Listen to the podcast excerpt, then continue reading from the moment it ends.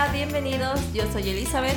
Y yo soy Carlos. Y nosotros somos El Estante, tu podcast de literatura.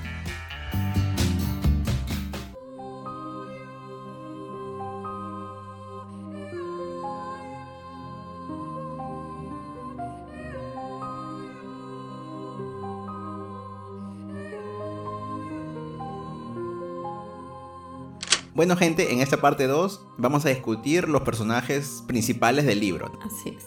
Y bueno, acuérdense también de escuchar otros podcasts amigos como Suggestion Podcast, BGM, Podcast, El Langoy, Por las Rutas de la Curiosidad, Panic Room, entre otros.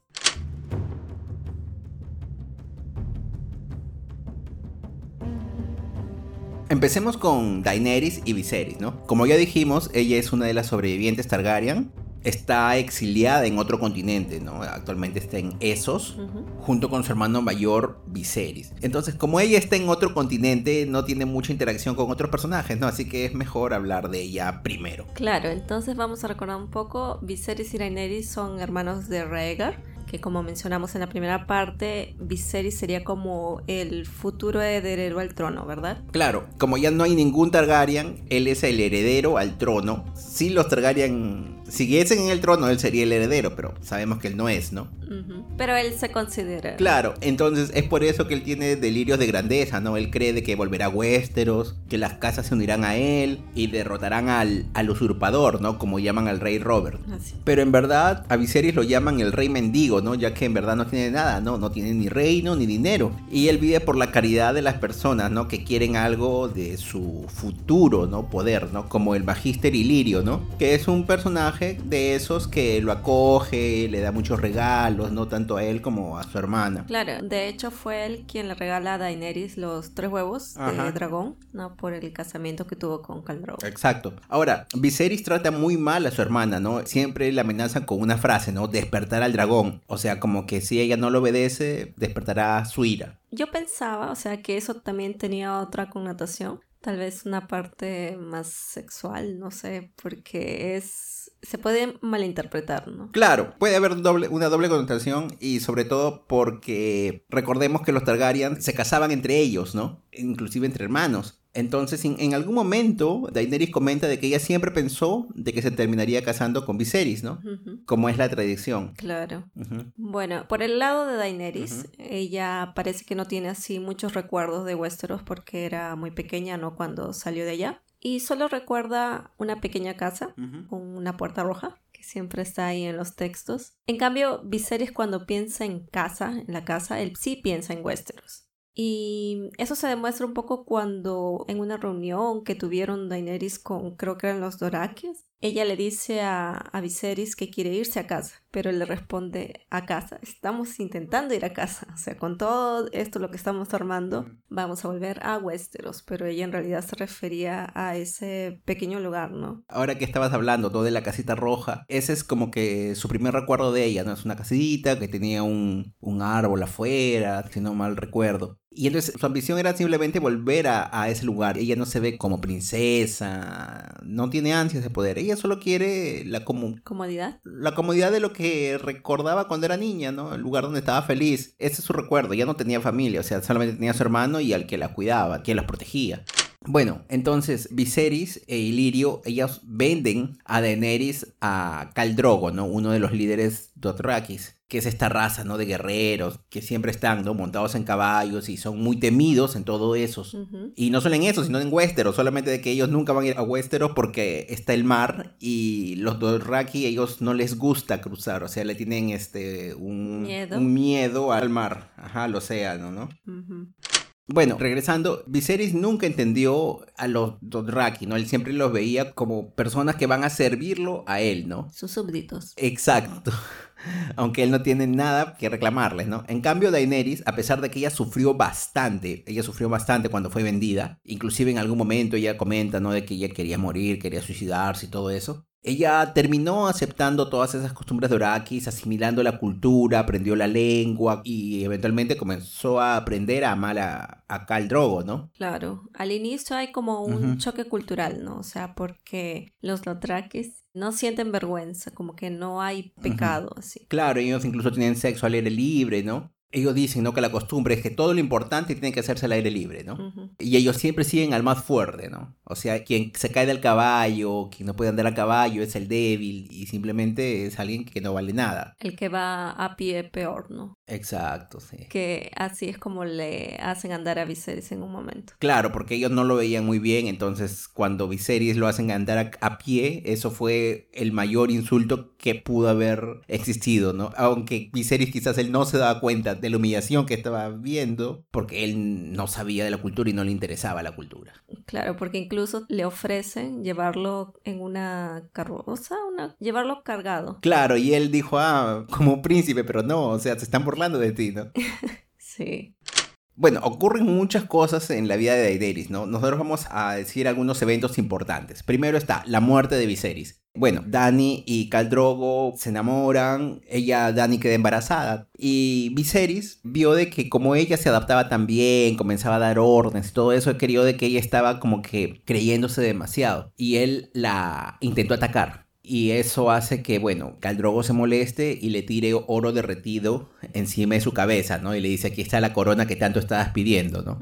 Bueno, ella es chocada, ¿no? Por, obviamente han matado a su hermano, pero ella entiende, ¿no? De que él, ella dice, ¿no? Él no, él no es un verdadero Targaryen, ¿no? Porque no, no pudo contra el fuego, ¿no? Del oro, ¿no? Claro. Y es raro porque después de eso, ella o a su bebé hablaba sobre despertar el dragón. O sea, esa frase ella la usa. No sé si exactamente si es hacia ella o hacia su hijo, ¿no? Mm hace menciones. Después ella dice, ah, vas a despertar al dragón, pero ella se agarra la barriga. Entonces yo no entiendo si es que se refería a ella o a su hijo. Yo me imagino que a su hijo. Claro, porque su hijo va a ser considerado como que el, el cemental el semental que va a montar al mundo. Y eso es predicho por las viejas profetizas eh, Raki, ¿no? Entonces saben de que él va a tener un futuro bien grande, ¿no? Él va a ser el cal de los cals, o sea. Y entonces eso también, no sé si eso le está afectando también un poco y ella comienza a hablar, ah, este es el dragón. Claro, porque yo entiendo que hasta ese momento ella no se considera como parte del poder. O sea, como que siempre o estuvo su hermano o está Cal o va a estar su hijo. Exacto. Sí, sí, sí. Bueno, el siguiente evento es el intento de asesinato, ¿no? A Raego. El usurpador, ¿no? Llamemos, ¿no? El rey Robert. Cuando se entera de que Dani está embarazada, manda un asesino, ¿no? Para matar al hijo de Daenerys aún estando en el vientre.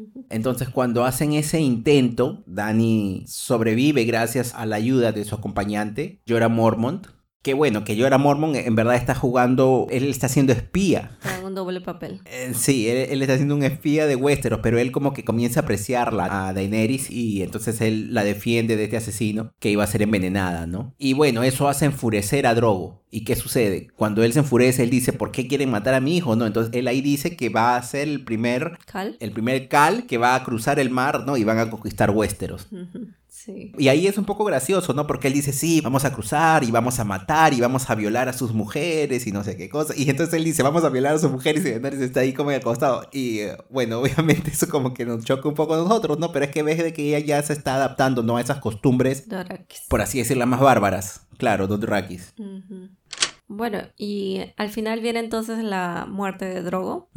Daenerys tenía así un cierto conocimiento de justicia y esas cosas. Y en algún momento ya había aceptado como esclavas, sus esclavas, para que no las violen o les hagan algo. Y una de ellas tenía conocimientos de curar, era curandera, me parece, una cosa así. Sí, incluso los otros de Rotraki no la querían, le decían, ella es una magi, no una maga, una bruja. Claro, y entonces cuando Caldrogo es herido, le pide a ella para que lo cure. Pero esta esclava la engaña a Daenerys y termina convirtiendo a Drogo en un ser viviente sin alma, así vacío, casi muerto, y además mata a su bebé, al que habían profetizado que iba a conquistar todo, el cemental que monta el mundo. Claro, obviamente ella sabía, esta tipa, esta esclava, ¿no? Esta esclava maga y todo eso, ella sabía, ¿no? De lo que se profetizaba y le dice a Daenerys, no, tú me salvaste de una violación, pero antes ya me habían violado. Y además, si nace tu hijo, él va a destruir todo, él va a gobernar y va a ser peor, ¿no? Bueno, entonces, obviamente Drogo cae del caballo, estaba enfermo, estaba muy extraño, ¿no? Y bueno, obviamente cuando él cae es símbolo de debilidad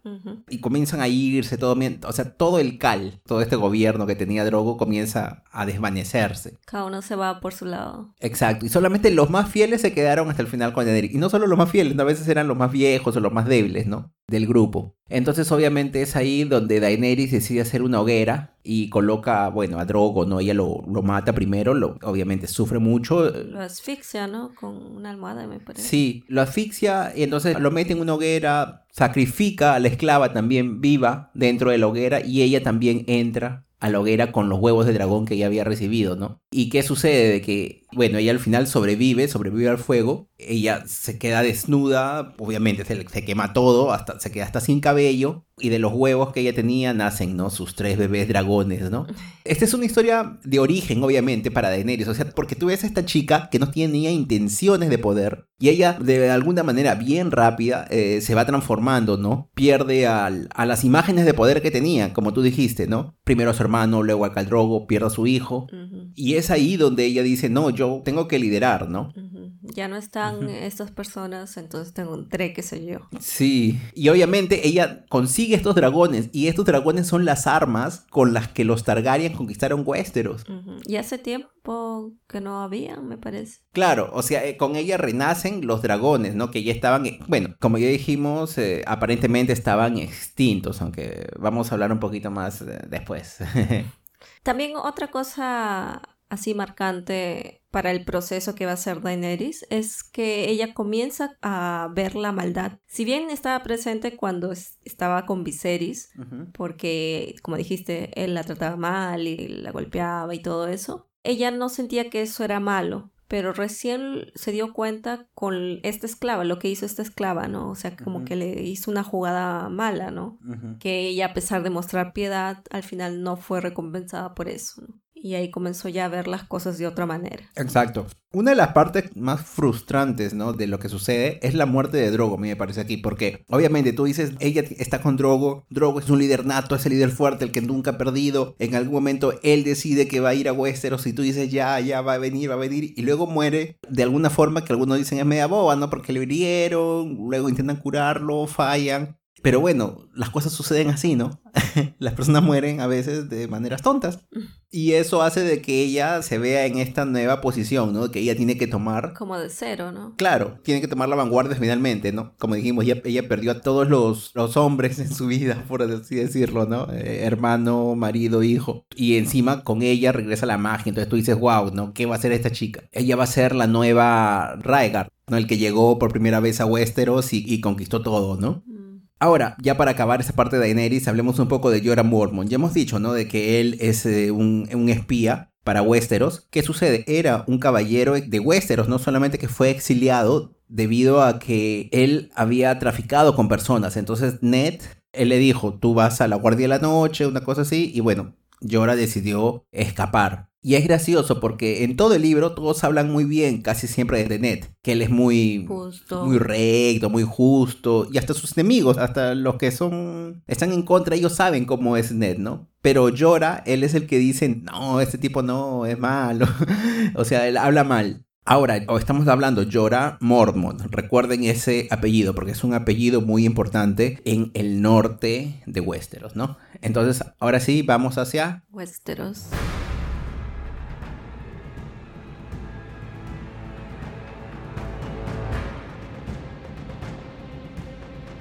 Y si hablamos de Westeros, tenemos que hablar primero de Ned Stark, el jefe de la casa Stark, ¿no? El encargado del norte, el encargado de, Winterfell. Claro, como dijimos, Ned es una persona muy justa y uno tiene realmente la impresión de que él va a ser el héroe, ¿no? De la serie y que ayudará a mejorar todo este reinado.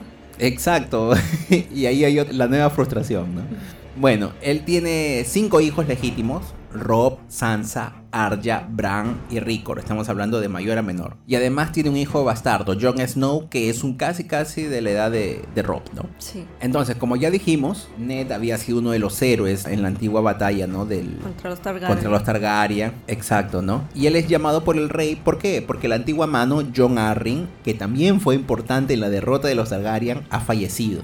Y bueno, después de muchos conflictos, Ned decide ser la nueva mano y apoyarlo, ¿no? Ujú, Él, bueno, él tiene que ir hacia el sur, va con sus dos hijas, Sansa y Arya, ¿no? Y obviamente él entra a un mundo muy grande de conspiraciones en el sur, en Puerto Real. Es un mundo donde, o sea, no solamente hay conspiraciones contra el rey, ¿no? Sino contra él, con su familia. Claro, porque ellos también iban a llevar a Bran, pero sabemos que Bran tuvo el accidente y ya se quedó en Winterfell. Claro, un accidente muy extraño donde cayó de, de la torre. ¿no? Vamos a hablar más eso en, de- en detalles de aquí a poquito. Sí, como comenté, yo pensé que Ned iba a ser el héroe y que eventualmente se iba a convertir en rey, pero George R. R. Martin tenía otros planes. Lo que sucede es que Ned es tan justo, es honrado, tiene una filosofía, ¿no? Muy interesante. Entonces, obviamente tú dices, no, es, con este tipo todo va a estar mejor, una cosa así. Claro, además todos tienen la idea de que los buenos siempre ganan y los malos pierden. ¿no? Al final del libro, ¿cierto? Cuando uno inicia así cualquier serie, cualquier libro, tiene esta idea, ¿no? Claro, que lo- los seres van a sufrir, sufrir, sufrir, pero al final van a ganar. Claro, ajá. Bueno, entonces al ser nombrado humano, Ned tiene una responsabilidad mayor, ¿no? Porque hay un dicho que dice que el, el rey sueña y la mano construye. Claro, en verdad el rey, ¿qué ha sucedido con el rey? Ahora está gordo porque le gusta comer, le gusta beber, le gusta irse de prostitutas, inclusive enfrente de su, Su reina. enfrente de su, de su esposa, la reina, ¿no? Entonces, él mismo dice, yo, no, yo soy un guerrero, yo fui un guerrero, yo no nací para gobernar, yo no nací para ser rey. Entonces, yo ahora soy rey, me han puesto aquí como rey y yo me voy a divertir, entonces quien gobierne tiene que ser la mano, ¿no? Y bueno, en ese mundo de conspiraciones, Ned descubre que la reina, ¿no? Cersei Lannister y su hermano Jaime Lannister, ¿no? Están en una relación incestuosa y que ninguno de los hijos del rey es verdaderamente suyo. O sea, el rey no tiene un hijo legítimo. Cersei también es la que se encargó de matar a la antigua mano, John Arryn. ¿Por qué? Porque él, se había, él había estado investigando a todos los hijos bastardos del rey, porque el rey sí tiene muchos hijos bastardos, sobre todo con prostitutas. Entonces él descubrió primero eso, ¿no? De que ninguno de los hijos legítimos son del rey. Pero ya sabemos, ¿no? O sea, obviamente eso de aquí es, es un hecho muy chocante, ¿no? Pero Ned decide de que él tiene que contarle la verdad al rey, pero él sabe y ya sabe, ¿no? De que como él ya había enviado un asesino para matar al hijo del vientre de Daenerys, o sea que no tiene piedad del rey. Entonces él dice, si yo le digo esto, él va a matar a Cersei y va a matar a sus hijos. Entonces él decide que primero va a enfrentar a Cersei. Y le dice, yo sé tu secreto, yo quiero que tú te vayas, aléjate lo más que puedas, eh, vete a, esos, pero lo que él no sabe es de que Cersei ya desde hace mucho tiempo está con un plan para asesinar al rey. Ella ya no, no aguanta más al rey, quiere deshacerse de- de él, ¿no? Y entonces, ¿qué había pasado? No? Ella lo había estado emborrachando, emborrachando, y en un momento cuando él va y enfrenta a un jabalí, borracho obviamente, termina siendo herido mo- mortalmente. Claro, aunque quien lo emborracha es el primo, ¿no? O sea, por órdenes de Cersei. De la reina, sí. ¿Y quiénes estaban alrededor del rey? O sea, el paje, el que lo ayudaba y todo eso, todos eran Lannister. Lannister. Entonces él dice, pucha, este rey está rodeado de enemigos. ¿Y quiénes eran sus únicos amigos? John Arryn y él. Y si no fuese por Ned, o sea, el rey iba a estar siempre rodeado de enemigos. Era una persona muy sola. Y bueno, claro, estaban los hermanos también ahí. Pero vamos a saber de que el rey no se llevaba muy bien con sus hermanos. Entonces el rey, pobrecito, no, estaba solo. El rey me da hasta un poco de pena. Sí. O sea, porque es gracioso, es chévere, tiene una forma así, ¿no? Él siempre dice las cosas muy, muy crudas, a veces se molesta con Ned, él le grita, pero como es su amigo, se perdonan esas cosas, ¿no? Por más que él, él sea rey. Entonces, eso me agrada, pero a veces me da pena cuando yo veo de la situación, de que él no estaba rodeado de amigos. El tipo no era político, porque como él dijo, yo nací para ser guerrero, pues. Claro. Y es curioso porque si nos ponemos a pensar un poco en cuanto a Daenerys, una diferencia entre Ned y Daenerys, es de que ella más o menos marcó su ruina al perdonar la vida de esta esclava, ¿no? Claro. Como ya vimos. Y Ned también, al tratar de ayudar a Cersei, también él como que se condena. Exacto, los dos están condenados. Solamente que Ned sufre más, ¿no? ¿Por qué? ¿No? Porque, bueno, una vez que muere el rey, obviamente, ¿qué vamos a hacer? El hermano menor del rey Robert, Renly, él le dice, ¿sabes qué? Lo que tenemos que hacer es raptar al, a Joffrey. Y con eso nosotros estamos juntos. Pero obviamente Ned no quiere hacer eso. Y bueno, obviamente Cersei declara a Joffrey es el nuevo rey. Y obviamente es muy inestable, es un poco loco. Es loco. Sí. Completamente. Claro, y bueno, una vez que ella lo corona, por así decirlo, a, Joff a Joffrey, Ned también se queda solo, lo capturan, lo tienen prisionero, y supuestamente la reina que quería, de que bueno, dicen, ¿saben qué? Vamos a perdonarlo, y te enviamos donde a la muralla, ¿no? Donde ahí donde mandan a todos los criminales.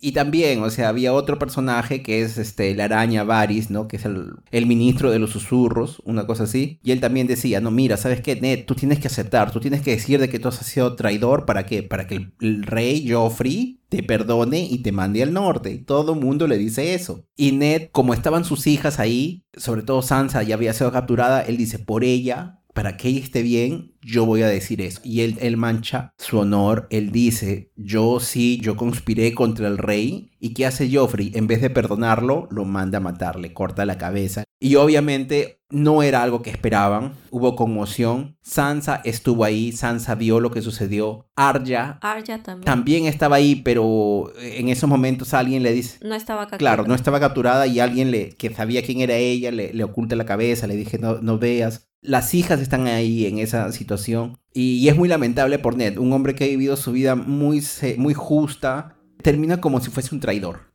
Y él no lo es, ¿no? Él solamente lo hizo para salvar a sus hijas y al final no pudo hacer esto. O sea, muy sorprendente para la gente y para los lectores uh -huh. y todos los espectadores que vieron. La serie, exacto. Inclusive yo recuerdo que cuando, o sea, yo, le, yo primero vi la serie, después leí el libro, ¿no? Y yo recuerdo que cuando vi la serie, y yo decía, algo va a pasar. O sea, cuando ellos dicen, no, si él va a morir, yo, no, algo va a pasar, algo va a pasar. Él va a sobrevivir. Va a él, es el, alguien. él es el héroe. Algo va a suceder, alguien va a ser. Y luego muere y yo, di, yo salté de cólera. Yo dije, no es posible. Incluso tú ves, ¿no? Reacciones a la muerte de Ned. y tú ves gente aquí por primera vez ve y ellos dicen, pero ¿cómo es posible que lo maten? Pero él es el protagonista. él es, exacto, exacto. Y entonces es ahí creo que donde Game of Thrones toma la, la fama, ¿no? Ah, que ellos matan a los protagonistas y no sé qué. Obviamente hay muchos puntos de vista, o sea, tú no sabes quién es el protagonista de esa historia, uh -huh. porque hay muchos protagonistas. ¿Quiénes son los principales? Quizás todos son los principales, o será que no. ¿O será... Tal vez en la serie Ajá. sí se vio más eso porque estaba más por el lado de él. Uh -huh. O sea, la historia fue contada más o menos mostrándolo a él más. Claro. En cambio, en el libro tú sí ves que hay varios protagonistas, que hay varias perspectivas, entonces ahí tú no eliges a uno, sino digamos que todos los sí. que mencionamos que tenían nombres en los claro. títulos son los protagonistas. Pero no solo eso, porque pasando de libro en libro, el número de protagonistas va a aumentar e inclusive algunos van a ya no van a tener voz. claro, pero por eso es diferente, ¿no? Como lo mostraron en la serie, porque ahí sí veíamos el caminar de Ned, ¿no? O sea, que la cámara solo le enfocaba a él. Claro, claro.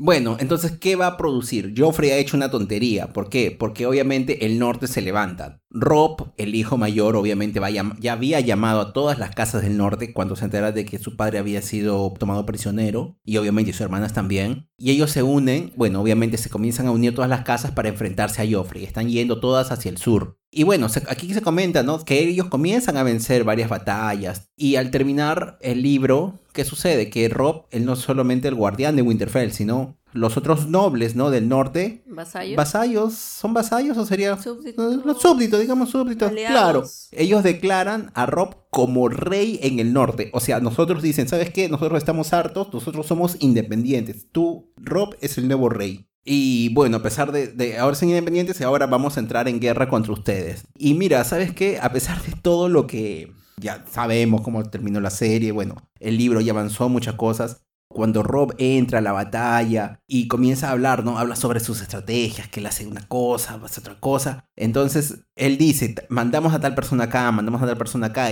Entonces, como dije anteriormente, es bueno leerlo ahora que tenemos con la cabeza más fresca todos estos personajes, porque son un montón y son un montón de personajes que van a hablar, inclusive en las batallas. ¿Qué tal Casa es Noble que vino con su hijo? ¿Qué tal otro tipo fue a batallar para un lado, a otro lado? Eh, son un montón de nombres, pero ahora estamos más fresquitos, entonces entendemos qué sucede mejor que cuando uno leía el libro por primera vez. Claro. Es un libro para darle varias leídas. Exacto, a pesar de que es bien grande, ¿ah? Pero ¿sabes qué? las últimas 150 páginas yo me las leí creo que en un día, así ya. Y una parte bonita, digamos, final de Rob, es que cuando vemos que él es coronado rey, es desde el punto de vista de su madre, ¿no? De Kathleen. Y obviamente tú ahí ves, ¿no? Y sientes el orgullo que ella siente, ¿no? También las dudas, ¿no? Porque es su hijo y él dice es un niño. Porque recordemos que en el libro ellos son bien... con 15. Claro, o sea, son más niños. Daenerys tiene 13, John tiene 15, 14, o sea, son, son muy niños. En cambio en la serie como que los hicieron un poco más adultos para que sea un poco más creíble, ¿no? Visualmente para nosotros convierte en rey y que comienza a batallar y todo eso, bueno, es un poco más extraño, ¿no? Claro, en varias oportunidades Kathleen dice que ay, así es como Ned lo haría, una cosa así, comparando lo que se parece a su padre. Claro, sí, los dos, Rob, sí. Y es extraño, ¿no? Porque es un personaje tan importante, pero no tiene punto de vista, ¿no? Como que da un poco de pena. Tal vez en los siguientes libros, no sé. bueno. Pasemos al siguiente entonces. Ah, ya, bueno, ya que estamos hablando de hijo, hablemos del penúltimo ahora. ¿Qué tal si hablamos de Bran? Claro, vamos a hablar de Bran, que me parece bastante importante porque es con él con quien se empieza la aventura del libro. O sea, él es el primer capítulo. Fuera del preámbulo, tiene un preámbulo de, una historia y luego él es el primero. Claro, y lo que pasa en ese capítulo es vamos a ver también una transición, ¿no? Vamos a ser testigos de lo que va a pasar él de ser niño a más o menos tener un poco más de responsabilidad porque lo llevan a presenciar una ejecución de un hombre ¿no? que había cometido un delito, que huyó ¿no? de, la, de la guardia de la noche y él tenía que ver y aparentar seriedad, no despegar la mirada ¿no? de la acción. Claro, tú ves desde el punto de vista de este niño, bueno, él va con su padre, ¿no? El padre Ned, él dice, no, yo estoy declarando que este tipo es culpable, va a morir y como yo lo declaro que él tiene que morir, yo tengo que aplicarlo. Entonces tú ves ahí ya, ¿no? El, este honor de Ned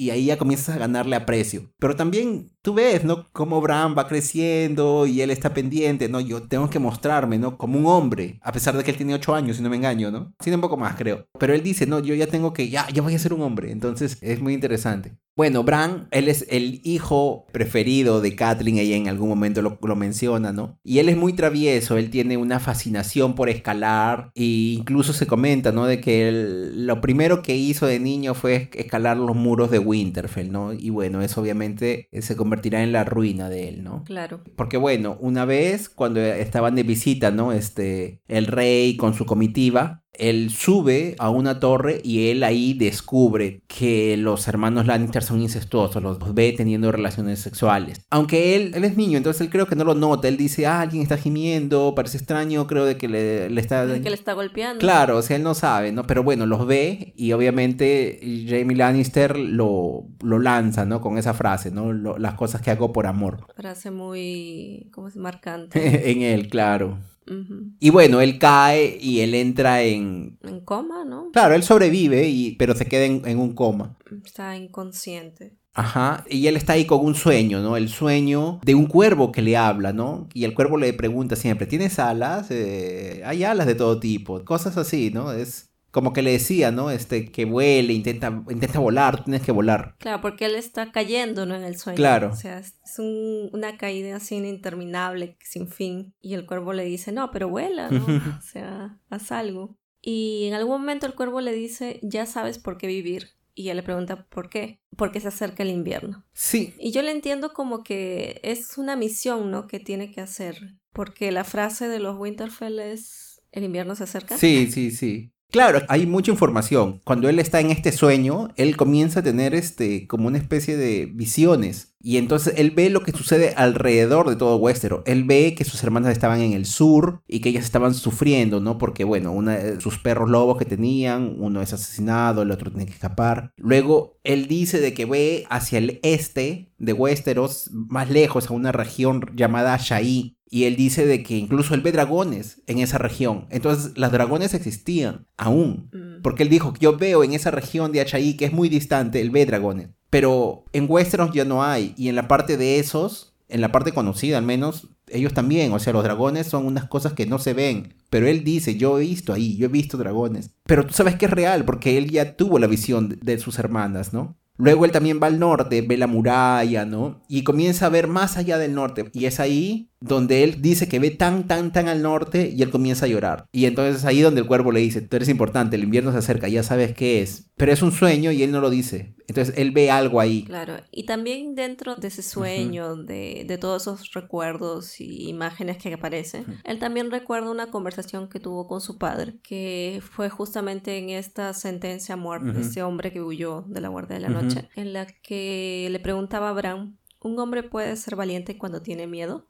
Y su padre le responde, es la única forma en que puedes ser valiente. Y ahí es cuando él comienza a volar. Claro, sí, sí. Y bueno, al final, no, o sea, nos damos cuenta de que si él caía en el sueño, él no volaba, o sea, iba a ser su muerte, ¿no? Uh -huh. Claro, o sea, él tenía y él sobrevivía a eso. Y entonces aquí es lo gracioso, porque nosotros vemos, ¿no? Que él tiene alucinaciones, todo. En la serie no hay nada de eso. No. En la serie simplemente él un día despierta y ya, ¿no? En cambio aquí vemos de que sí, hay eh, lo que decíamos, ¿no? Que el libro, la magia, la fantasía, está muy presente. Claro, no es, wow, no es una cosa así, ¿no? De tipo calabozos y dragones, juego de RPG, que no, que todos hacen magia y no, es una cosa más, más suave, una cosa así, ¿no? Pero existe. Y aquí vemos, ¿no? Estos sueños, estas visiones. Más adelante, cuando muere Ned, Rickon tiene cuatro años, creo, ¿no? Uh -huh. Rickon y Bran, ellos sueñan con su padre y ellos sueñan de que su padre está en las catacumbas y él está triste en las catacumbas, ¿no? Y entonces vemos, ¿no? De que los fantasmas, esas cosas, están presentes ahí. O sea, por eso me gusta mucho el libro. Y obviamente tú dirás, oh, bueno, no es tan importante, ¿no? Pero hacen que este mundo sea muy rico, ¿no? Sí. Bueno, él tiene todas estas cosas, ¿no? Que en su mente y todas estas cosas que parecen ser premonitorias para futuros eventos. Uh -huh. Él cuando despierta,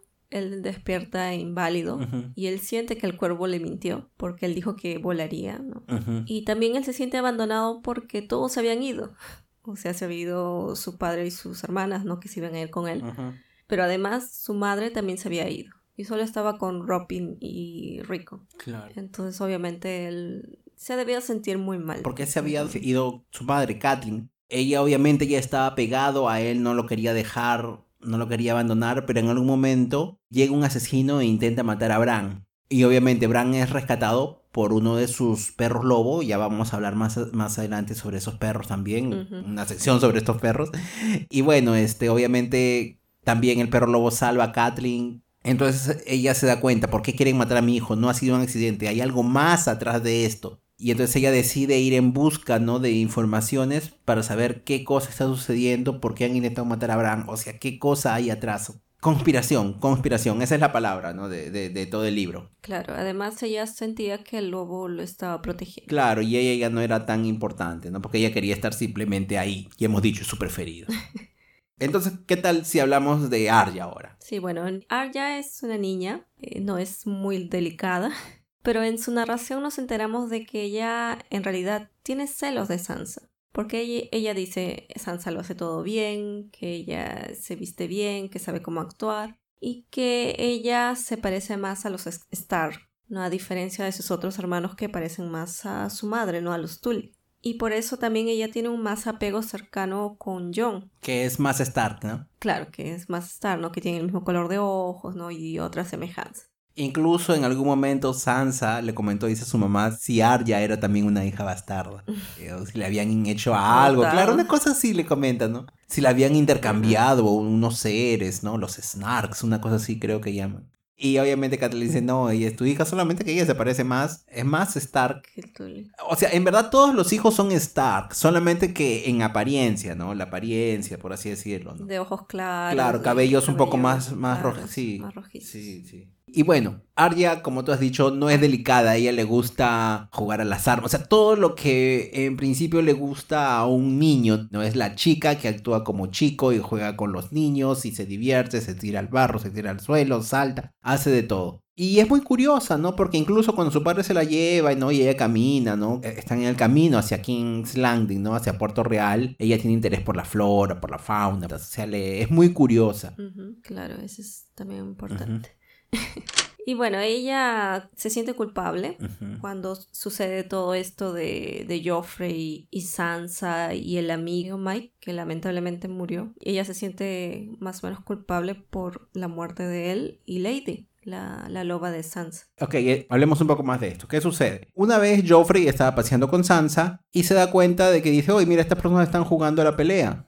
¿Y quiénes eran? Era Arya y Mike que estaban jugando a ser espadachines, ¿no? Y entonces obviamente Joffrey es un loco, les hace pleito, les hace una pelea, hiere a Mike porque él obviamente Joffrey tenía una espada verdadera lo comienza a intimidar, ¿no? Le hiere un poco, le hace un, pequeño corte en la mejilla, pero obviamente Arya estaba en contra de eso, peleaban y obviamente el perro lobo de Arya ataca, Ajá, Nimeria ataca a Joffrey, Joffrey termina llorando, gritando por eso, obviamente se crea toda una confusión se pelean las hermanas. ¿Qué sucede? Arya manda a Nimeria, ella dice, Nimeria, vete, huye, ya no te quedes más conmigo. Y bueno, obviamente la reina dice, no, uno de los perros lobos tiene que pagar y quien la paga es Lady, ¿no? Este, la perra de Sansa, que no tenía nada que ver y era la perra más tranquila, la más, este... Dócil. La más señorita. Como su nombre le indica. Sí, sí, claro. Y después, ¿qué sucede? Que también matan al hijo, ¿no? Al amigo, que era Mike. ¿Quién la mata? Es uno de los guardianes de, los... Sí, sí, sí, que, que, se llama el perro. Vamos a hablar más de él también un poco más adelante. Y bueno, en algún momento Ned le dice, ¿no? Que Arias tiene sangre de lobo, ¿no? Que es como la hermana que él tenía, Liana, ¿no? Que era, Liana también era así, ¿no? Era una chica así atrevida, que le gustaba hacer las cosas y todo eso. Claro, y Arya siempre ha recalcado que no quiere ser una dama, ¿no? Mm, exacto. Y en la serie esa frase va, se va a hacer bien recurrente, ¿no? Claro, recuerden esa frase. Sí, sí, recuerden esa frase bastante.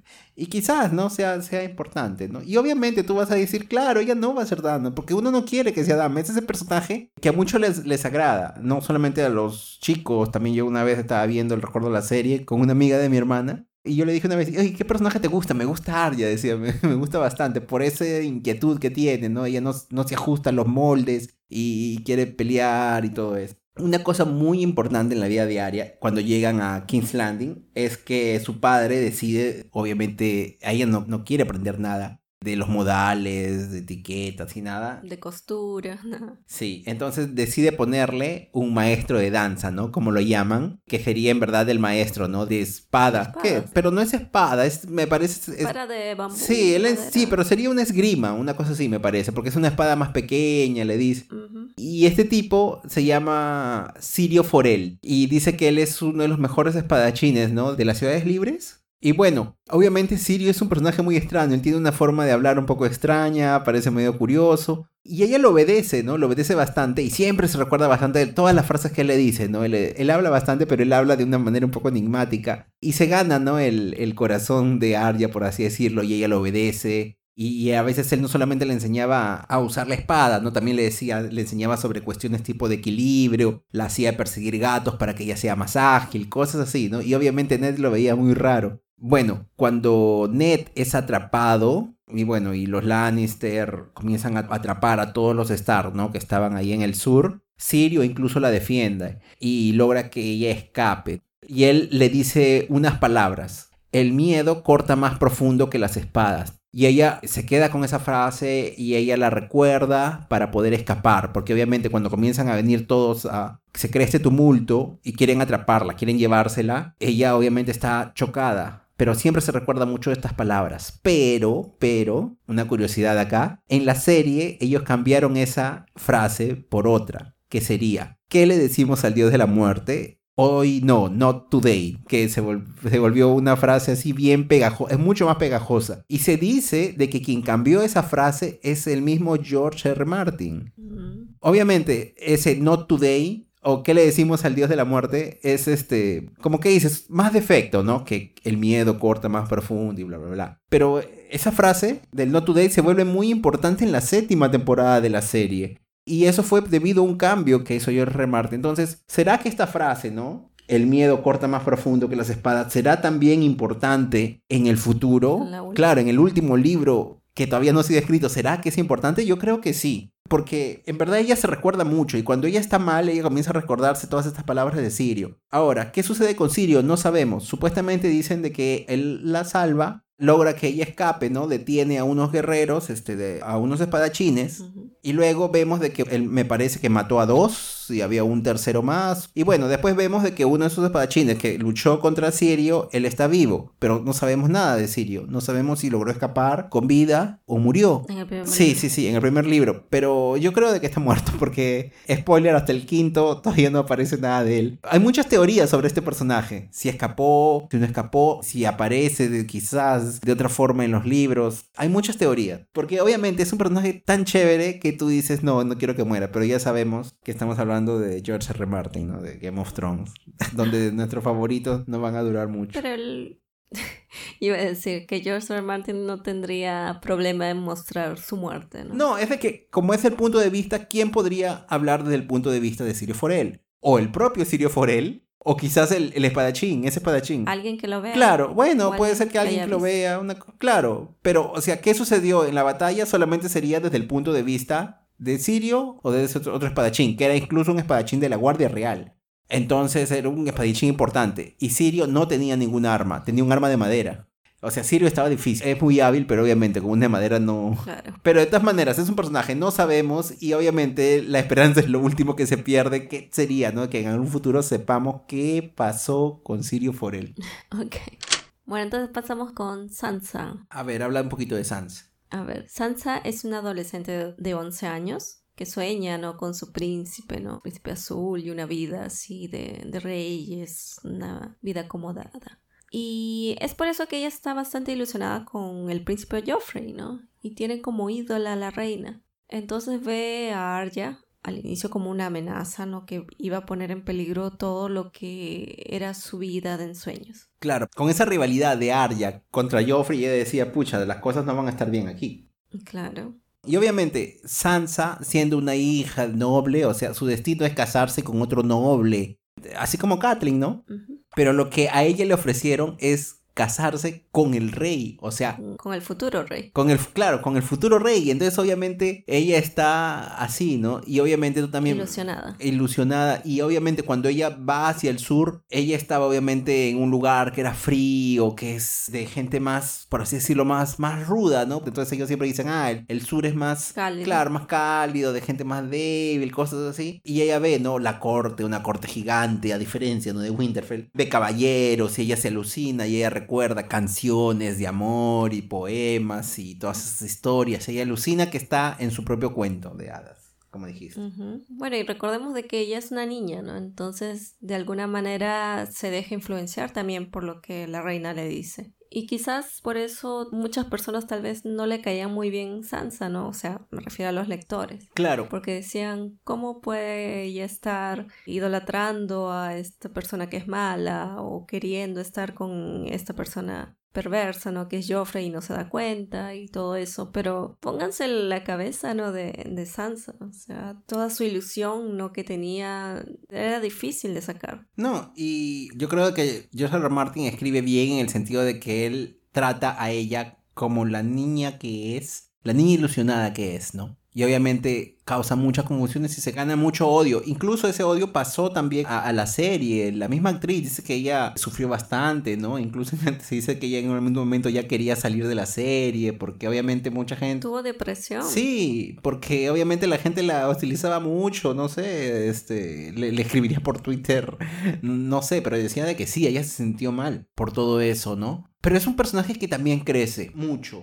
Porque después de la muerte de Ned, ella queda como prisionera de los Lannister. Y incluso, bueno, ya dijimos, Joffrey le muestra la cabeza colgada. Y en ese momento tú ves de que ella está sufriendo mucho. Ella como que ahí se quiebra, ¿no? Incluso en algún momento ella dice, yo voy a lanzarlo. O sea, ella está en su cabeza y dice, ¿qué pasaría? Es solamente empujarlo y este tipo se cae. Y tú dices, finalmente despertó. O sea, ella despertó de ese sueño, de esa ilusión que ella tenía, y tú dices, ya. Y tú decías, lánzalo, lánzalo, lánzalo, mátalo, mátalo. Y yo decía, obviamente, si ella, si ella lo mata, si lo lanza, la iban a matar a ella también, ¿no? ¿Y qué sucede? Ahí aparece el perro, ¿no? Este guardia personal que ya dijimos, de Joffrey. Y él como que se entromete de, de una manera un poco solapa. Él creo de que entiende las intenciones de ella y evita, ¿no? Este, que ella quizás se atreva a lanzar a Joffrey de donde estaba.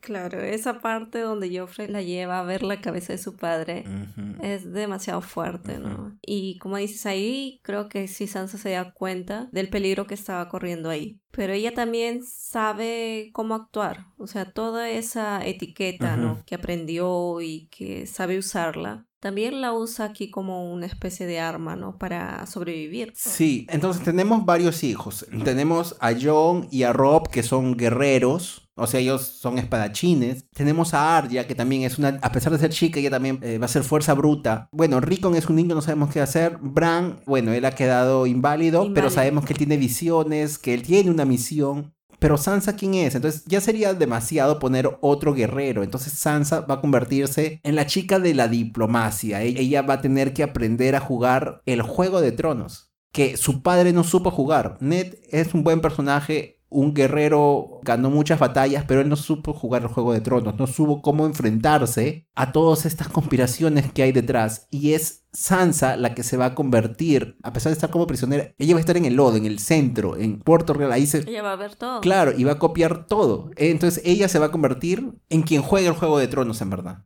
Y entonces vemos de que los hermanos cuando en algún momento, tú sabes, ellos van a tener que reunirse. Ella va a jugar un papel fundamental, porque es ella quien va a guiarlos. O sea, ellos serán buenos guerreros, pero necesitan ese juego. Porque mm. Cersei, sin saber ser guerrera, ella fue más que Ned y lo logró engañar y logró atrapar, ¿no? Y eventualmente él murió. Entonces no hay que tomar así, ¿no? A la ligera a estos personajes. Entonces ella va a crecer. Y es aquí donde ella despierte sus sueños, sabe en qué peligro está. Claro.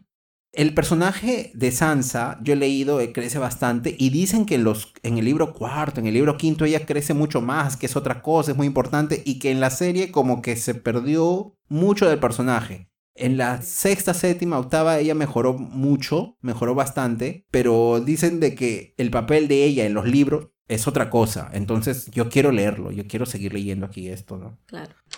Y bueno, entonces hay un personaje que es el perro Sandor Clegane, que es un vasallo de los Lannister. Y él tiene como una riña con su hermano Gregor, ¿no? Que aparentemente este le quemó el rostro y lo dejó desfigurado cuando era niño. Y así él tiene un cierto temor al fuego. Y parece de que este tipo, ¿no? El perro, él tiene sentimientos hacia Sansa, ¿no? O sea, él la trata mal. Él la llama a veces de paloma y le dice, ah, la palomita, la débil palomita. Claro, desde el inicio. Sí, este perro es un tipo muy brusco, incluso no se comporta bien contra las personas, ¿no? Más nobles y todo eso. Pero es un personaje así muy interesante, muy misterioso, claro. Y su hermano es un gigante, dicen, no se dice que es un gigante. Este Gregor Clegane, ese hermano, se habla muchas cosas. Y que es un monstruo y también tiene un carácter muy extraño. Se dicen de que ellos tenían una hermana y que la hermana murió en, en una situación también muy extraña. O sea, se habla muchas cosas sobre el hermano. O sea, estos hermanos Clegane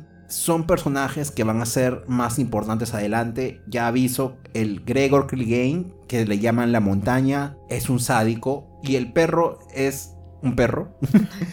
y él es el que mata a Mike, al amigo de Arya. Es el que hace el trabajo. Sí, sí. Pero él tiene un papel más grande, ¿no? Hay algo, él se le enfoca mucho, entonces él va a tener un papel importante.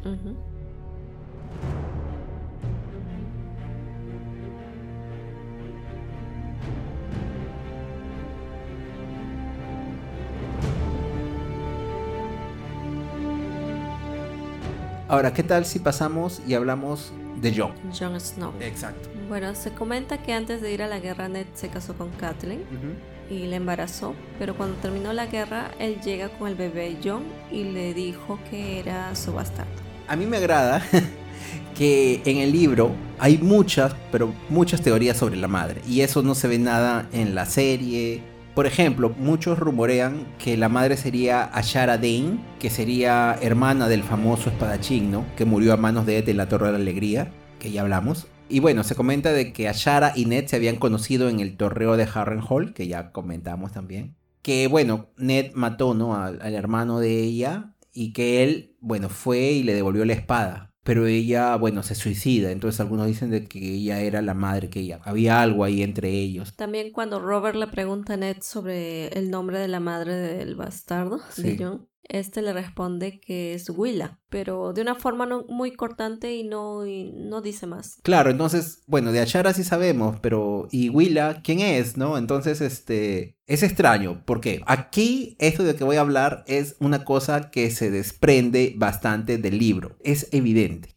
Mucho, pero mucho se habla de la honra de Ned Stark. Y entonces todos hablan también que es asombroso de que Ned haya tenido un bastardo, ¿no? Porque dicen, oh, mira, el, el honorable Ned tuvo un bastardo, ¿cómo es posible? Bla, bla, bla. Y es verdad, ¿no? O sea, porque John no es el hijo bastardo de Ned, es obvio. E, eso me parece bien claro desde el primer libro. Ned va y rescata a Liana. Ella está muriendo y ella le dice, guarda el secreto. Y, luego cuando él regresa después de la guerra, eso había sido al final de la guerra, y cuando él regresa, él lleva a John, que obviamente es hijo de Liana, él es un Star legítimo. Ahora, se comenta de que Raegar había raptado y violado a Liana. Robert mismo dice eso.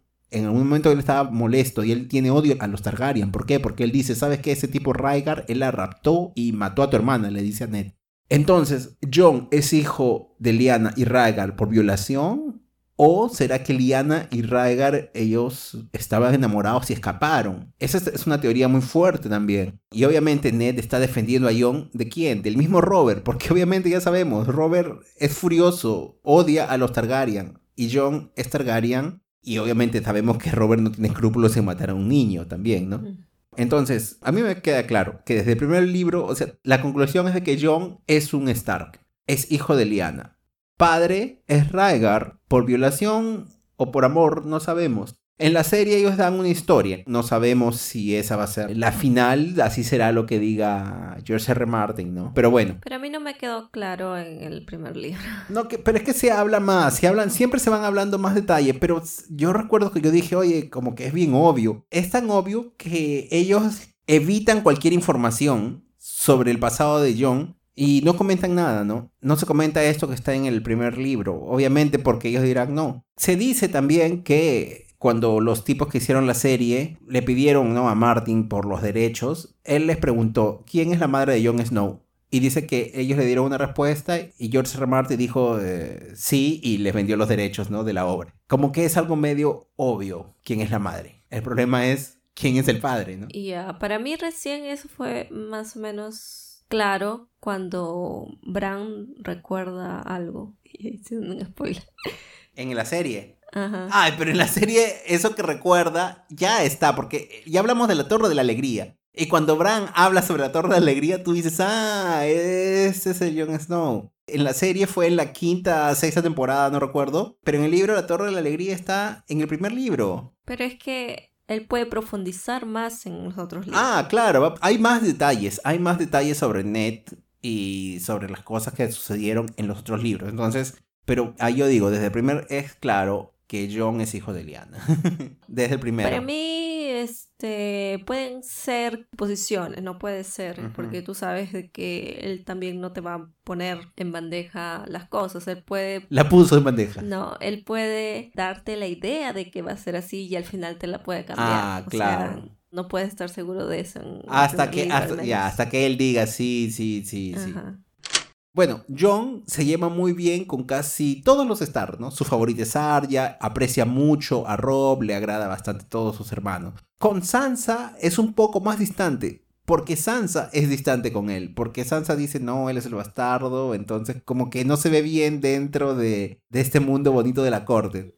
Entonces Sansa es más distante, por eso él es un poco distante con ella. Y bueno, Catherine lo odia completamente, ¿no? Porque ella no soporta en pensar de que él podría ser una amenaza, ¿no? A sus hijos legítimos en el futuro. Pero nosotros sabemos que John los aprecia mucho, o sea, él no va a traicionar a sus hermanos. Claro, sí. Pero Catherine tiene eso, ¿no? Y, y ella dice, cuando yo me casé con Ned, yo no la amaba. Ella estaba prometida al hermano de Ned. El hermano murió y entonces pasó ya, ahora pasa el siguiente, el hermano, y tú te vas a casar con él. No había amor en esa relación. Y bueno, tuvieron relaciones para tener a su hijo y él se fue a la guerra. Porque no había amor, yo entiendo que él se haya querido acostar con otra mujer, fuera y todo eso, pero yo no soporto de que él haya traído el niño. Eso sí no soportó. Claro, porque todos siempre estaban lejos, ¿no? Todos los bastardos estaban lejos. Claro, o sea, usualmente los bastardos son así, ¿no? Y bueno, incluso el capítulo en que John intenta despedirse de Bran y, Kathleen está cerca a él, a pesar de que ella está en un momento de tanto sufrimiento, ella no puede con John y entonces obviamente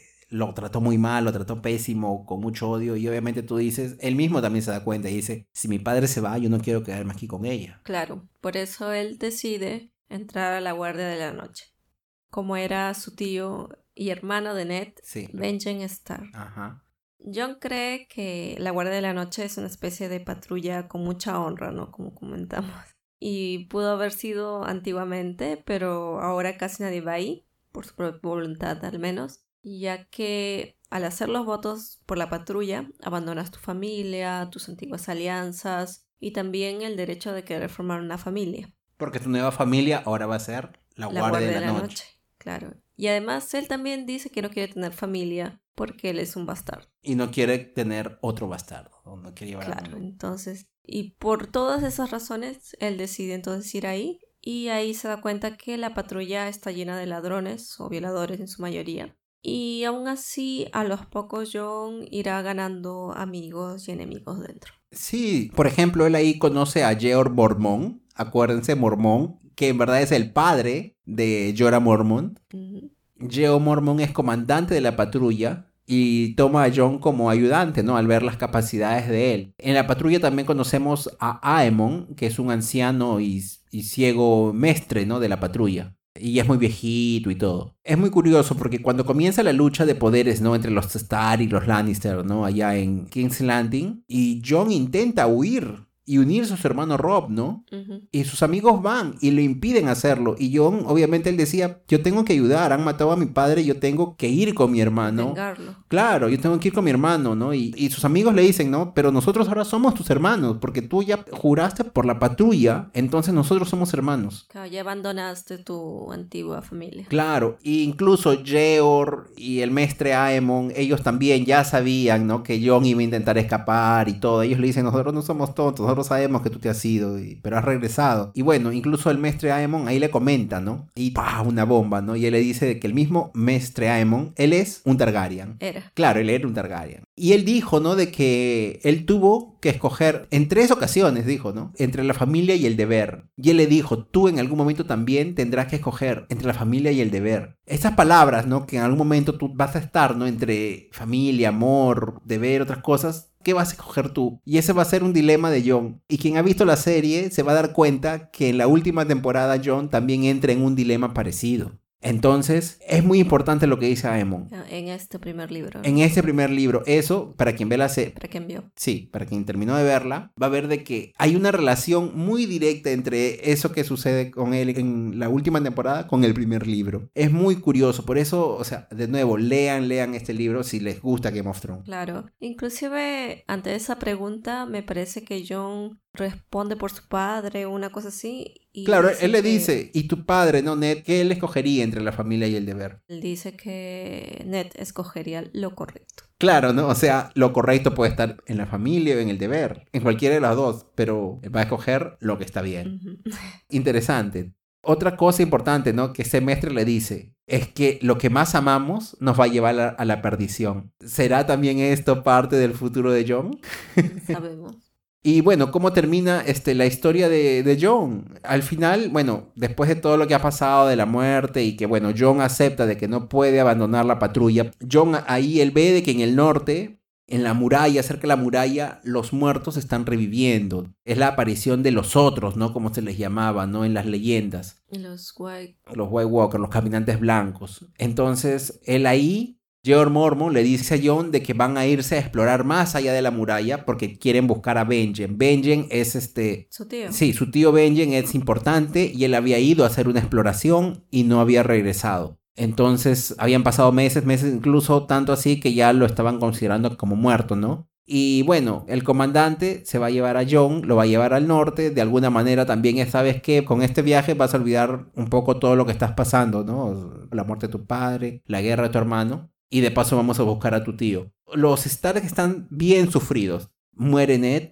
Arya está desaparecida para ellos, no saben qué ha pasado con Arya, pero Arya logró escapar de los Lannister. Sansa está con los Lannister. Prisionera. El tío Benjen está desaparecido. Bran, ¿no? Está lisiado. Rickon todavía es muy niño, pero dice que está sufriendo, ¿no? Está sufriendo porque es un niño, no tiene su familia, está solo. Y Rob está en la guerra. La vida de todos los hijos de Stark está en peligro. Claro, además Bran es el único Stark y es el que está más o menos liderando ahí en Winterfell. Claro, quien está encargado es el mestre de Winterfell, ¿no? El mestre, el, ayudante, por así decirlo, ¿no? Bran está en principio. Tiene que hacer presencia. Claro, tiene que estar ahí haciendo la presencia.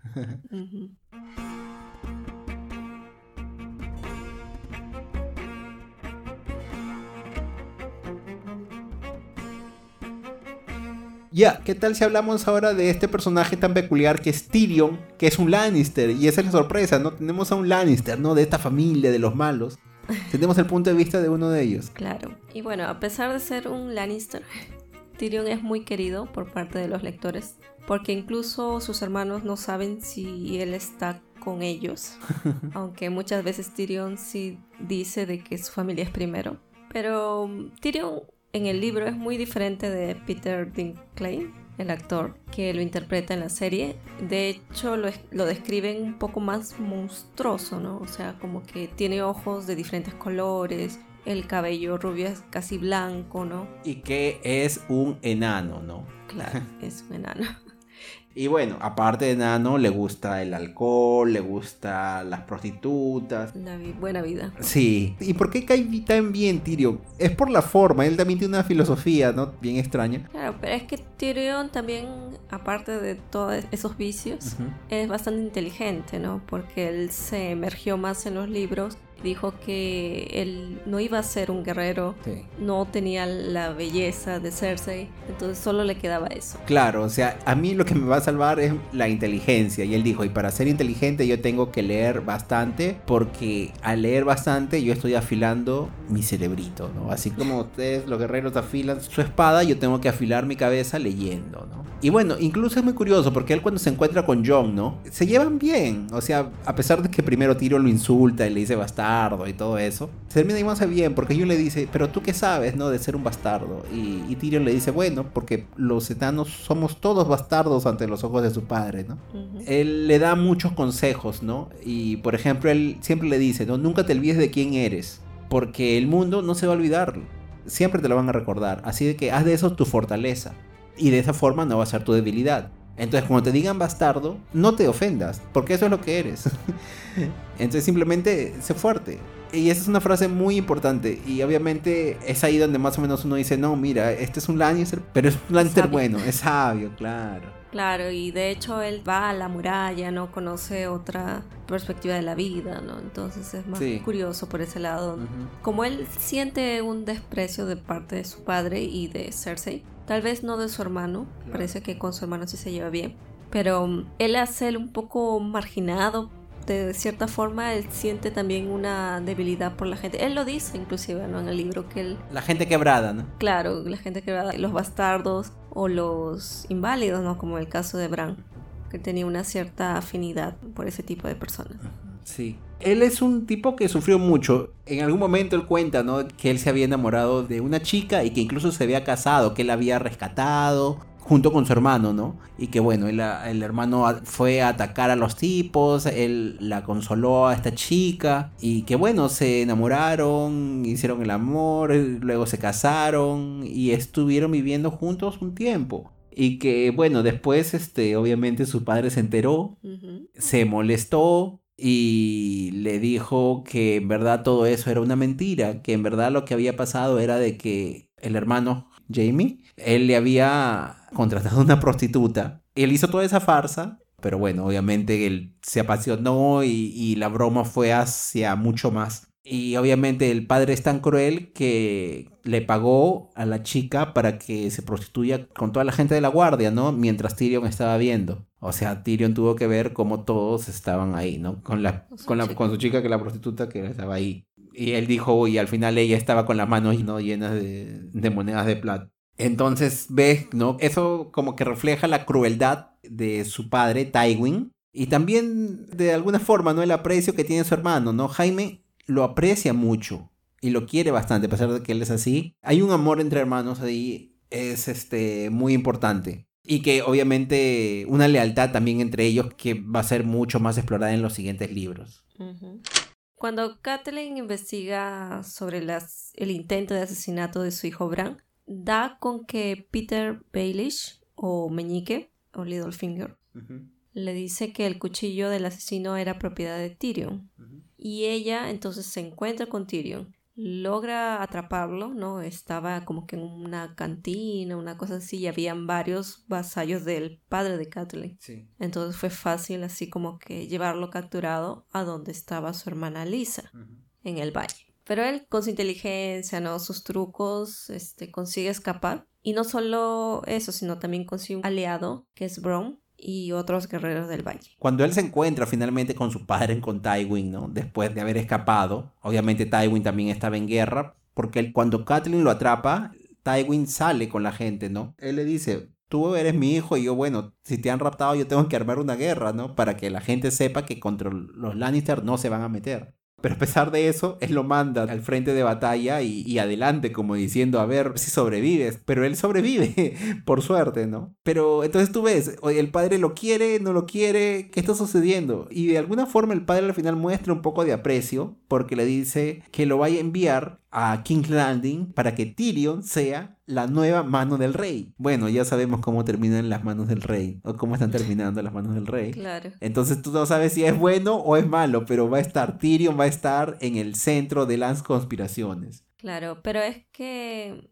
Tywin se queja de su nieto, de Joffrey, dice que él ha hecho tonterías al matar a, a Ned. Sí porque ahora el norte está atacándolos, ¿no? Él siente, o bueno, al menos yo siento, de que está considerando la inteligencia de Tyrion. Para saber gobernar a Joffrey. Claro, es como matar dos tiros. Claro, para contener a Joffrey. Dos pájaros en un tiro, ¿no? O sea, si muere en el intento, ya pues fue, pero al menos va a intentarlo, una cosa así. Sí, sí, entonces, ¿qué va a hacer? Obviamente Tyrion es un personaje muy importante y no solo eso, ya estamos hablando de que le gustan mucho las prostitutas y él encontró una prostituta y se le está llevando a King's Landing también. entonces... A escondida. Exacto, a escondida. Entonces, ¿qué cosa va a tramar Tyrion ahí? Bueno, entonces pasamos a Kathleen. Que es el último punto de vista que nos estaba faltando. Sí, bueno, ya dijimos, ella es la madre, vela mucho por Ned y por sus hijos, sufre mucho por Bran, y eventualmente sufrirá por sus hijas, que están rehenes de los Lannister. No solamente le matan a Ned, su esposo, ¿no? También su padre, ¿no? Que es este quien gobierna Riverrun. Su padre está agonizando y él no había comentado, no le habían enviado una carta a ella, ¿no? Sobre esa situación. ¿Por qué? Porque el padre no quería demostrar debilidad. Él no quería que alguien se entere de que él estaba muriendo, ¿no? Para que no se aproveche y los ataquen, ¿no? Entonces, Kathleen es un personaje muy fuerte a su manera. No es una guerrera de espada. Sabe más de diplomacia. Incluso ella compromete, ¿no? A su. a Rob con una de las de las hijas de Walder Frey. Walder Frey es un personaje muy importante. No es un noble, noble, noble, claro, este es una casa importante, pero las personas no lo quieren mucho porque dicen que es un poco traicionero, que no se mete a las guerras, solamente se llega al final cuando ya todo está dicho. Entonces no lo aprecian mucho. Y obviamente ella dice, uy, este tipo quiere un aprecio, quiere un aprecio, y va, está prometida, una de sus hijas, con Rob Stark. Y bueno, entonces ella sabe de diplomacia, ella sabe cómo hacer y todo eso, ¿no? Que Rob no sabe mucho, entonces él también está aprendiendo de ella. Y tal vez Sansa ha adherado eso no solamente la parte física, sino también e-, ese lado, ¿no? Claro, ah, porque mucho se dice de que Sansa es muy parecida a Kathleen. Cuando Kathleen era joven se parecía mucho a Sansa, incluso Peter Baelish, que ya hemos hablado de él un poquito, él comenta mucho eso, entonces eso también es importante. Y él estaba enamorado de Kathleen. Claro, nosotros vamos a ver que Peter Baelish estaba enamorado de Kathleen, entonces ¿Será que él va a intentar algo con Sansa? Pero bueno, los hechos importantes de Catelyn ya los hemos hablado alrededor de todos estos personajes. Entonces, ¿qué tal hablamos un poquito de los lobos? De los lobos Stark, que ya hemos hablado.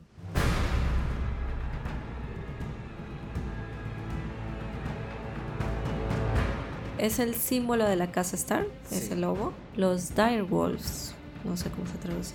Yo estaba comentando los perros lobos, ¿no? los perros lobos. Y justo encuentran, bueno, cinco cachorros para los cinco legítimos hijos Stark, más uno que estaba un poquito alejado, que se lo dan a John. Sí, entonces hay, hay mucha simbología aquí, porque ellos encuentran que la loba madre se había enfrentado a un venado. Entonces estamos diciendo, el lobo representa al Star y el venado representa a los Baratheon, o sea, está representando una lucha, Star Baratheon. ¿Y qué sucede? Al final muere Ned y también muere el rey, que es un Baratheon, Robert. Y los hijos de Star quedan solos, así como estos perros lobo que se habían encontrado. Entonces es idéntico, ¿no? Todos están perdidos. Cada uno por su lado. Sí. Como comentamos, el lobo de Bran había, lo había salvado cuando fue atacado por un asesino. Y antes de saber ese mensaje, tuvo que matar a la loba de Sansa por esta riña de los Lannisters que comentamos. Y en algún momento le dicen a Ned que esos cachorros estaban destinados a sus hijos. Y al saber eso, él sintió de que había condenado a Sansa al dejarla desprotegida. Claro, y bueno, y no solo eso, ¿no? O sea, el lobo de Arya también tiene que huir, ¿no? Y Arya está huyendo también, ¿eh? Arya está huyendo, o sea, hay mucha semejanza. Claro, Sansa no está muerta. Lady fue muerta por los Lannister y Sansa es prisionera de los Lannister bueno, quizás está muerta por dentro por todo lo que ha sufrido, pero ah, se ve muchas analogías. El lobo de John es fantasma y se dice que es un lobo callado, ¿no? Que es diferente de los otros, pasa desapercibido, así como John quería serlo. El perro de Rob es un perro más grande y dice que incluso él en la batalla se enfrenta junto con Rob. Él va y pelea y por eso a, Rob lo llaman el, el rey lobo, porque lucha con el lobo junto. Entonces, este, Ricon tiene un perro que se llama, en inglés es Shaggy Dog, y, en la traducción creo que es este... Felpudo. Felpudo. Y obviamente dicen, oye, es que nombre más feo. Y supuestamente así como Ricon no tiene nadie que lo cuide, también el perro es, también tiene esas esa características, ¿no? Es un perro un poco... Desaliñado. Ajá. Y que otro perro tiene que ponerlo a raya, ¿no? Y entonces ellos dicen, estos perros se parecen mucho a los dueños. O sea, ¿por qué cada perro se parece tanto? Hay, hay algo, hay algo, vamos a saber más. Ahora, es curioso, el perro de Bran. Bran siempre se demoró en ponerle un nombre a su perro. Él decía, no sé qué nombre ponerle, y él decía, ah, fantasma, qué nombre tan, tan interesante, Nimeria, uy, eh, el viento gris, ¿no? Y él dice, ah, mira, qué nombre tan bueno, ah, el otro le puso un nombre feo. Y él estaba con duda. Y cuando le pone el nombre, cuando él despierta del, del coma, él ahí descubre y dice, no, mi perro se va a llamar verano. ¿Y qué cosa es el verano? Es lo contrario, invierno. Claro, que es curioso, o sea, que es como que la esperanza, porque el invierno va a ser el tiempo crudo. Y después, cuando termine el invierno, va a llegar el verano, ¿no? La esperanza. Entonces yo lo, yo lo entiendo así, como que de alguna forma el perro de Bran es muy importante. Y una cosa, ah, eso sí, en la serie los perros era una cosa difícil de manejar para ellos y obviamente en la serie ellos comienzan a, a quitarle protagonismo a los perros rápidamente. En cambio, bueno, este, en el libro está en nuestra imaginación, ¿no? Entonces siempre los perros van a ser muy presentes en los libros, ¿no? Y eso es importante. Claro. Hay otros personajes importantes, como mencionamos Peter Baelish, que es el consejero de la moneda del rey y que ha tenido un pasado con Catelyn y Lisa, ya comentamos. Y este es un personaje medio traicionero también. Él traiciona a Ned. Cuando el Ned fue a, a enfrentar a Cersei, él lo traiciona. También tenemos a Varys, ¿no? Ya mencionamos también un poquito de él, la araña, consejero de los rumores, ¿no? Es el que sabe todo, todo lo que pasa en el reino. Y es curioso porque Kathleen cuando lo ve, ella dice que siente miedo de este tipo. Él tiene artes, él, él cómo puede enterarse de todo, es muy extraño. Hay algo, ¿no? Hay algo muy, muy extraño con este tipo. ¿Por qué? Ella no le gusta que lo toque, ¿no? Porque él, o sea, él dice, ah, ¿qué te habrá pasado? ¿Qué te ha pasado? Y él te toca para saber qué cosa tienes, querida tienes. Claro. Bueno, también tenemos a Stanley Baratheon, que es el hermano mayor de Robert y legítimo heredero de la corona. Claro, porque muerto Robert y él sin tener hijos legítimos, el verdadero sucesor es el hermano mayor. Solo se menciona, pero todavía no sabemos muy bien de sus intenciones. Es un personaje muy presente, ¿no? Todo el mundo dice, ¿qué está haciendo Stannis? ¿Dónde es Stannis? ¿Qué está haciendo? ¿Por qué no escribe? ¿Por qué no responde? Se habla que participó de muchas guerras, que es un personaje feroz, pero no, no aparece, ¿no? Solo es mencionado.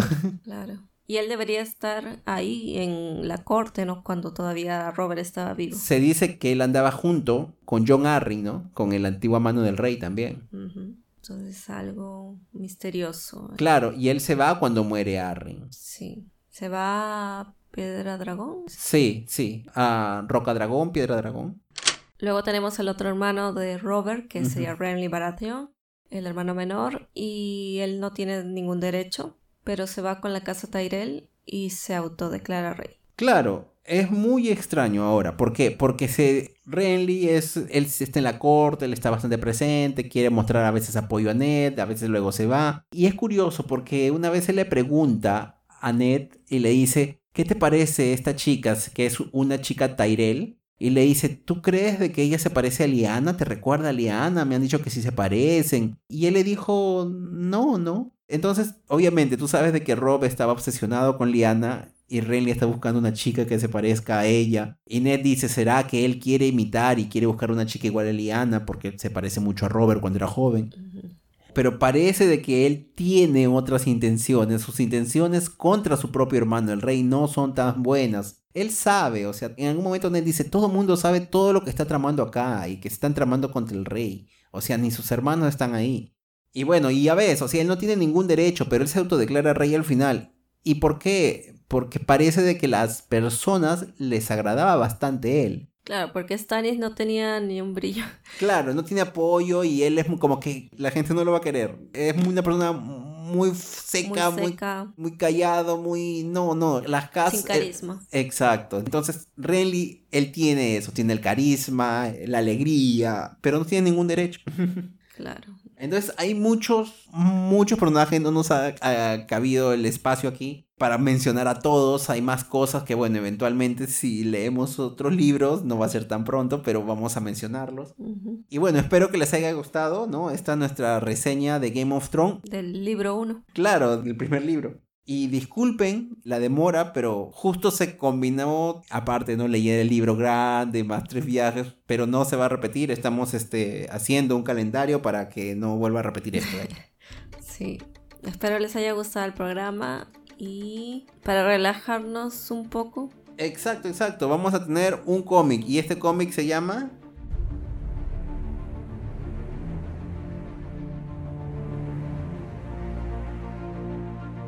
Batman Año 1 de Frank Miller. Exacto, nosotros ya habíamos reseñado un cómic que se llamaba Batman Tierra 1. Cuidado, ese era Tierra 1, este es Año 1. También vamos a hablar de los orígenes, pero es por otro guionista, ¿no? Renombrado de los cómics, que es Frank Miller. Entonces, Espérennos, esperamos que les haya gustado de nuevo este programa. Déjennos sus comentarios, sus críticas. Chao. Chao, cuídense. Chao, chao, chao, chao.